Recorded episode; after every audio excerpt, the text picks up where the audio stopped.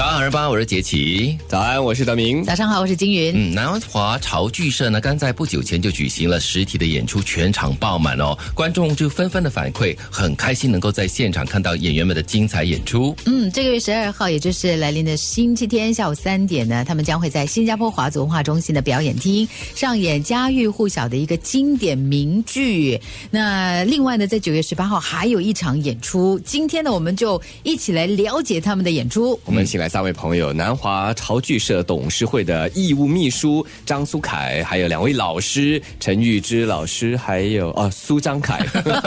苏老师。我有阅读障碍，我们清醒了。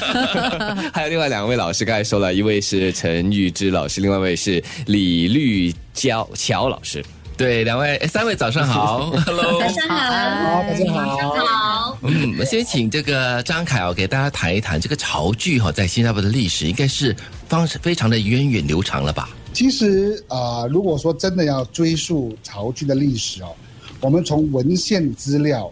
来看的话，我们第一个有讲到新加坡潮剧的文献资料，其实是一本叫做《新加坡风土志》的这本由。清朝的一个官员哦，那时候他在新加坡，他把他新加坡的见闻呢都给记录了下来。嗯，在里面就很清楚的写明哦，当时候在新加坡的大波、小波有演出粤剧、闽剧跟潮剧。嗯，所以这份在一八八七年所出版的这本《新加坡风土志》《风土记》。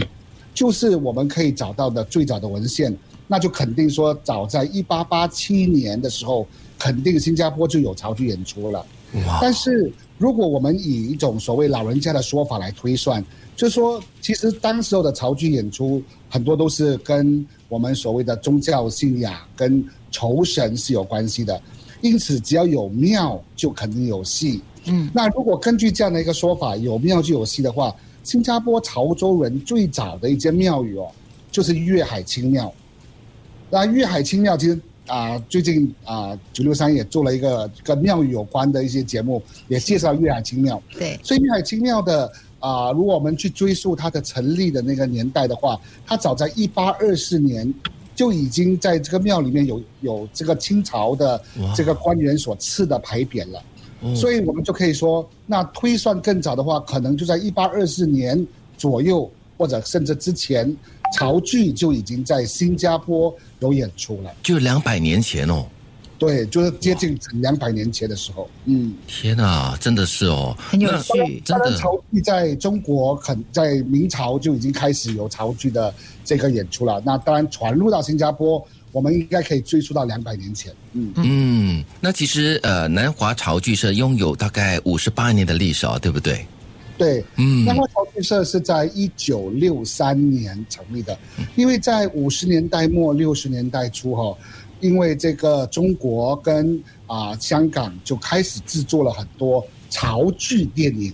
所以当时候啊，就包括了《火烧临江楼》啊，《苏六娘》《陈三五娘》，听过听过，嗯，这些啊，这些很著名的这些潮剧，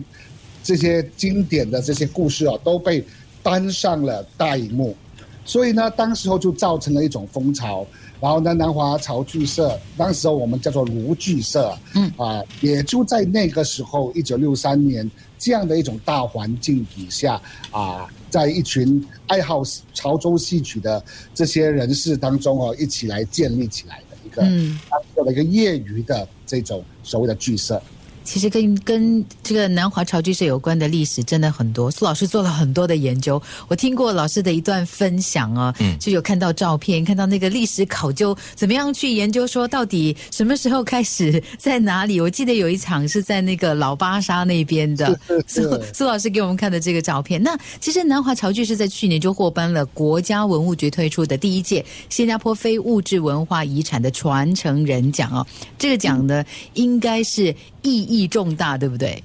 那肯定是非常大的一种一种肯定跟鼓励，因为南华这么多年来哈，就是都是秉持着要弘扬跟传承我们的潮州戏曲，很多人都觉得我们在逆流而行，但是呢，我们却秉持着一种所谓的信念啊，就是说啊，这是我们自己的文化、自己的根，那我们有这样的一种所谓的啊己任要来做这样的一种工作，那啊文物局呢能够给我们基于这样的一种肯定，其实就给我们一剂很强的这种所谓的强心针，让我们知道说我们不是傻傻的在做，而是真的我们做出了一些成绩，大家也都在支持，那更加的给我们信心，说我们应该啊秉持着我们的这个初衷，继续的做下去。嗯，很多时候我们只看到这个演员们在台上的一分钟，但是他们台下的十年功，嗯，没有机会看到。那刚才一开始我们也介绍了这次，呃，这个呃，他们会给大家呈现的就是经典名剧《香罗帕》。我们在 Facebook Live 的时候就给大家看看他们台下十年功排练的一些视频，到底是一个怎么样的过程。